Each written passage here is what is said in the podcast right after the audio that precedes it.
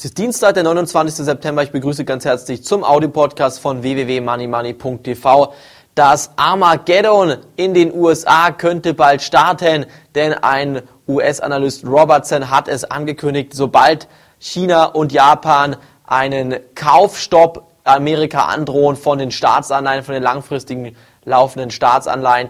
Dann gibt es ein Armageddon in den USA. Kurseinbrüche im Dow Jones von über 20 Prozent sind dann möglich. Auch Mark Faber ist kurzfristig noch positiv gestimmt, weil er meint, dass viele Geld im Markt kann die Märkte in der Zeit nicht schocken, aber irgendwann müssen die Aktienmärkte auch wieder frei von diesem vielen Geld sich erholen. Und wenn die Wirtschaft nicht anspricht, wenn der Konsum nicht anspringt von den US-Bürgern, dann geht es massiv bergab. Sie können sich gar nicht die, Vorteil, die Talfahrt vorstellen, die dann starten wird. Die wird deutlich heftiger ausfallen als die derzeitige Rallye, die wir sehen. Und ich denke, der DAX kann noch mal auf locker auf 4.500 Punkte zurückfallen. Das reichen ein, zwei schlechte Nachrichten, beziehungsweise die Notenbanken, die Leitzinsen wieder erhöhen müssen, um die ähm, Inflationsrate zu senken. Und dann geht es abwärts mit den Aktienmärkten.